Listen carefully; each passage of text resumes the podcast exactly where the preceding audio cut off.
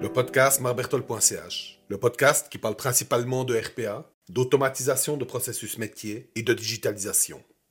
Saison 1, épisode 39. ChatGPT et l'automatisation. ChatGPT la chocolaterie en quelque sorte. Oui, c'est nul, je suis d'accord, je sors. Bonjour.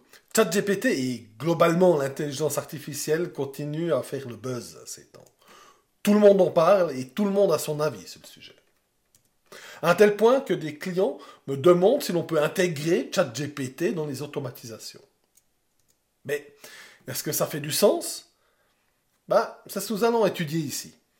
Si vous êtes intéressé, il est possible de trouver tout mon contenu, comme des articles, des vidéos et des présentations sur mon site marbertol.ch.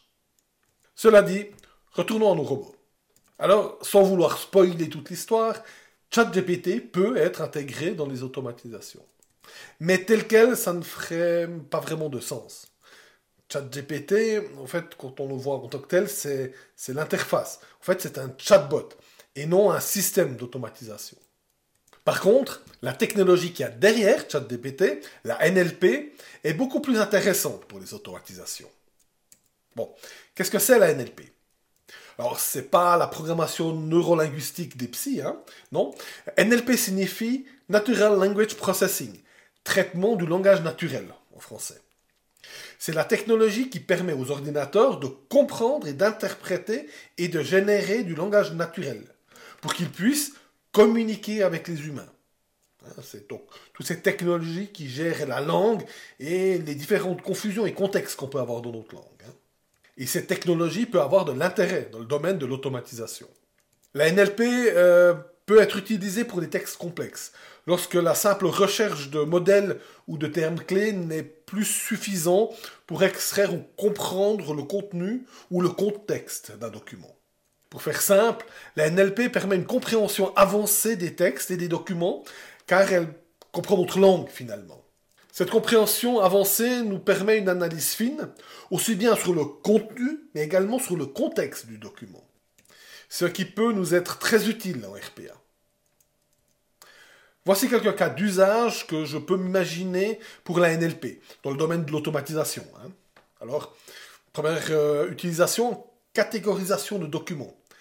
La NLP permet de catégoriser automatiquement les documents en fonction de leur contenu, ce qui permet ainsi, par exemple, d'automatiser un tri et la gestion de documents dans une entreprise.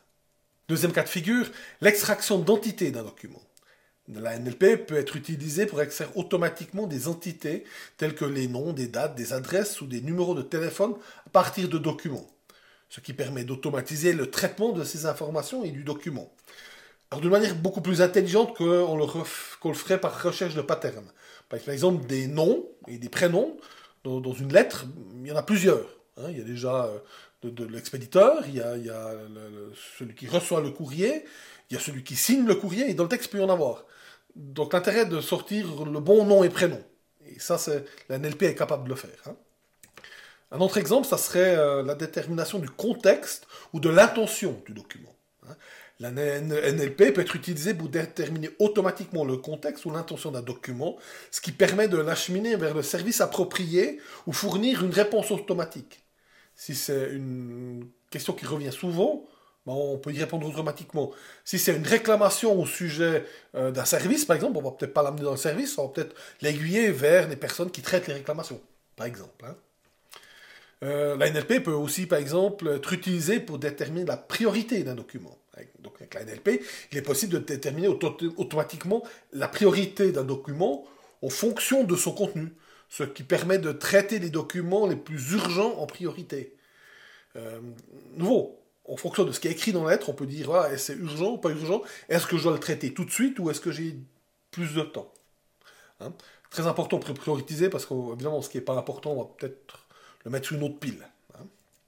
Ensuite, on peut l'utiliser pour faire des résumés de texte, comme des courriers papier ou des courriers email. Hein. Papier du moment que c'est scanné et ossérisé, on est d'accord. Donc la NLP peut être utilisée pour résumer automatiquement des documents tels que le courrier papier ou les emails, ce qui permet de traiter l'information plus rapidement et efficacement. Faire par exemple un résumé de tous les emails reçus dans la journée. Faire un résumé et sortir les éléments prioritaires du tout courrier papier qui a été reçu euh, dans une journée, par exemple. Hein. La NLP permet aussi euh, l'aiguillage automatique du courrier. La NLP peut être utilisée dans le but d'acheminer automatiquement les courriers ou les documents vers les personnes ou les services appropriés, ce qui permet de gagner du temps et d'optimiser la gestion des documents. Vu qu'elle peut lire le contenu, elle peut dire ça parle de quoi et à qui ça doit parler. Et de là, on peut établir des règles pour euh, trier le courrier. Alors, tout ça a l'air très impressionnant et sexy, mais est-ce que la NLP fait toujours du sens? Alors, il faut bien se rendre compte que de mettre en œuvre de la NLP signifie mettre en œuvre une intelligence artificielle et tout ce qui va avec. Quand je parle de tout ce qui va avec, par exemple, toute la partie entraînement. L'utilisation d'une IA peut représenter un investissement important car pour qu'une IA fonctionne correctement dans un contexte précis, elle doit être entraînée dans ce contexte. Donc évidemment, ça demande de l'effort, des technologies propres à cet âge. Vous devez donc avoir un environnement d'entraînement, et pire que ça, vous devez avoir une méthode qu'il y a l'entraînement continu par rapport. Donc vous devez avoir une boucle d'amélioration pour votre IA. Et ça, ça ne se fait pas gratuitement. De plus, il, est nécessaire de s'assurer de la maîtrise de cet outil. Hein. Somme tous, c'est une nouvelle technologie. Encore peu de monde a, de, a une vraie expérience là-dedans. Donc, euh, si vous voulez que ça fonctionne sans problème, vous devez avoir des spécialistes dans ce domaine. Donc, on le voit bien, c'est pas si simple. Hein. Et ensuite, en toute transparence, hein, c'est magique et tout, mais comme ça coûte cher, c'est un fort impact sur notre sacro-saint ROI. Après, en toute transparence, actuellement, la situation est en pleine évolution et ça change vraiment vite. Hein. Le bon côté de ça, c'est que les fournisseurs d'automatisation commencent à intégrer cette technologie d'une manière plus native. Ils parlent donc de la partie euh, communication mining. Et ça, ça va faciliter son utilisation, ce qui évidemment va faire baisser les prix et ce qui sera intéressant pour tout le monde. Abonnez-vous au podcast pour ne pas manquer la sortie du prochain épisode. Vous trouverez encore bien d'autres publications sur mon site marbertol.ch, comme des vidéos, des articles et des présentations. Automatisez bien et bonne journée.